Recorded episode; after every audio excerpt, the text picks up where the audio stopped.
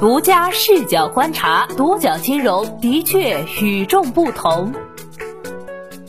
本期关注到的是平安派出董事，方正证券进入平安时代。作为一家老牌上市券商，方正证券遭遇股东和高管问题困扰多时。临近二零二二年末，在证监会核准中国平安成为公司实控人不到半个月，方正证券补选了三名董事，且均由三大股东派出，包括平安第二和第三大股东社保基金和信达资产。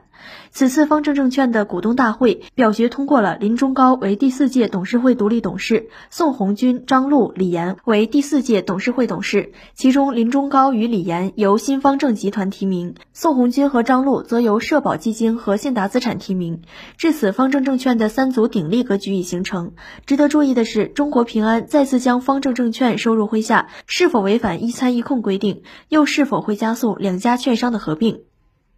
一月九号，方正证券召开二零零三年第一次临时股东大会，表决通过了补选三名董事、一名独立董事的议案。其中三位董事的提名股东分别来自中国平安、全国社保基金和中国信达，一名独立董事来自方正证券股东北大方正集团。简历信息显示，宋红军曾任全国社会保险基金理事会财务会计部财务部副处长、基金财务部财务处处长、副主任。养老金会计部副主任、主任，证券投资部主任。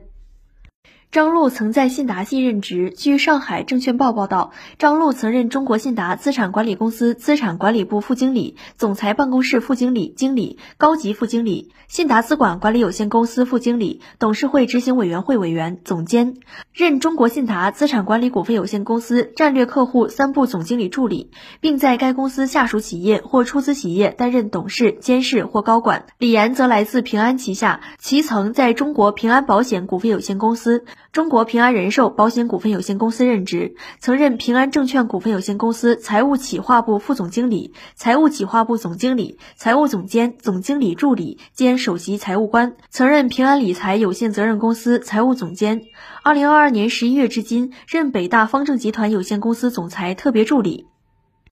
林中高历任安徽工业大学管理学院院长、副校长等职务。二零二一年五月至今，任中钢天元股份有限公司独立董事。二零二二年二月至今，任黄山永兴股份有限公司独立董事。实际上均为三方股东派出，与方正证券的近期易主不无关系。二零二二年十二月二十号，方正证券公告称，证监会核准对新方正集团受让方正证券二十三点六三亿股股份，核准新方正集团成为方正证券主要股东。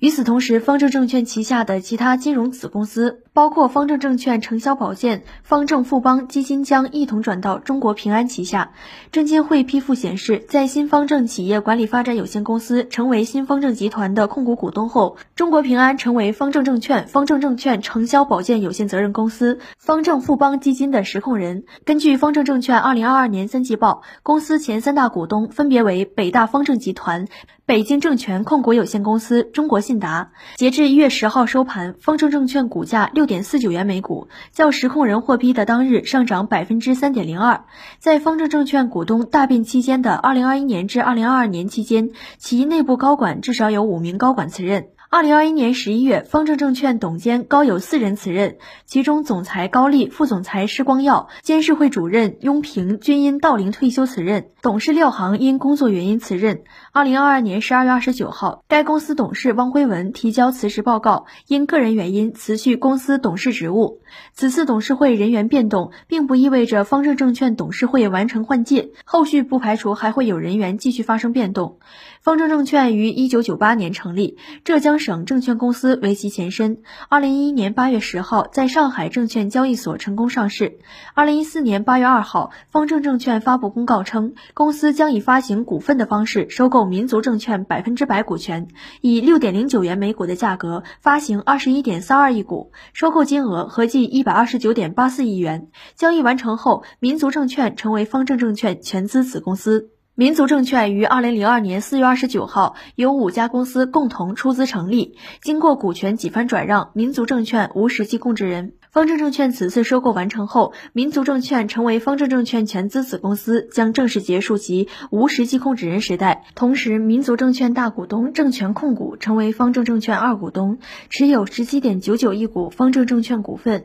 占总股本的百分之二十一点八六。公司收购本是件好事，但方正证券与民族证券原大股东证券控股之间的矛盾却就此埋下。自二零一四年吸收合并民族证券以来，方正证券两大股东。方正集团与证券控股濒临危机。二零一四年十二月，二零一四年十二月，方正集团发布一则民事起诉状，因民族证券拒绝方正证券聘任的天健会计事务所，坚持聘请另一会计师事务所作为公司二零一四年审计机构。方正证券以损害股东利益责任纠纷为由起诉民族证券及相关责任董事，双方态度都较为强硬，互不退让。据公司公布的二零一四年年报显示，因股东之间对方证券董董事会。改选存在分歧，导致并购后的整合未达预期。截至二零一四年十二月三十一号，方正证券并没有取得民族证券的控制权，同时也未将民族证券纳入方正证券二零一四年财务报表。直到二零一五年八月十九号，方正证券才取得民族证券的实际控制权。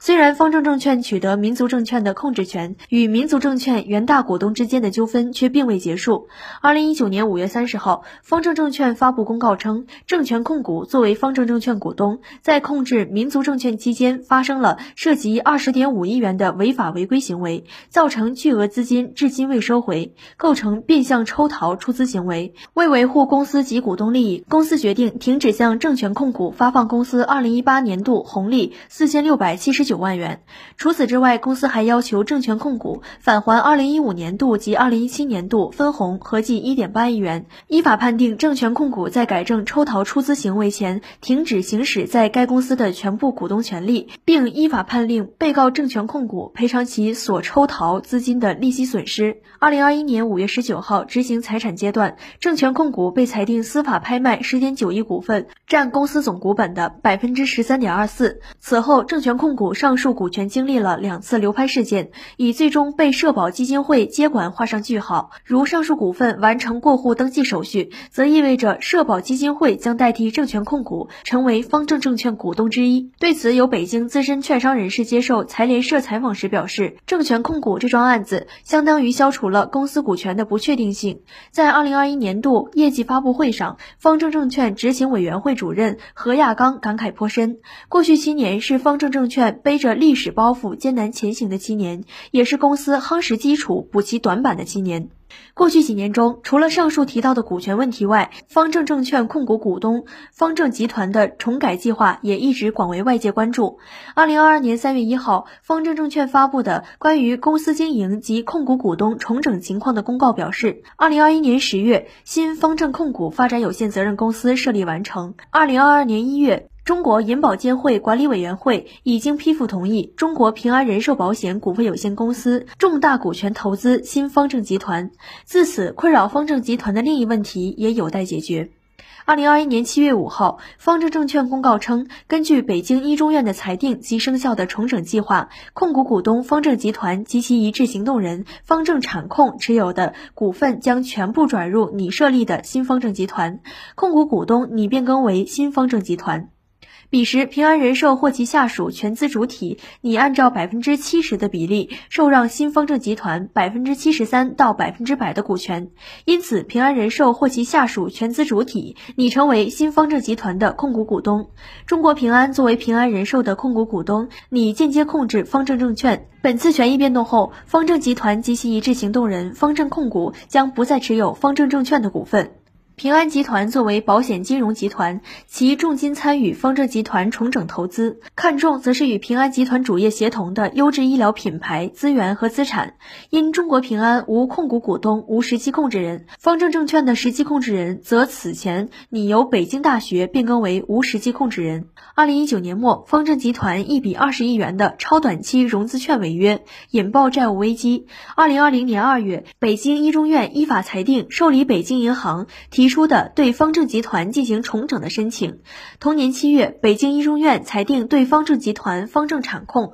北大医疗、北大信产、北大资源的合并重整计划。二零二一年四月三十号，中国平安发布关于参与方正集团重整进展的公告，旗下公司平安人寿及参与重整各方与方正集团签署重整投资协议。两个月之后，重整计划被正式裁定通过。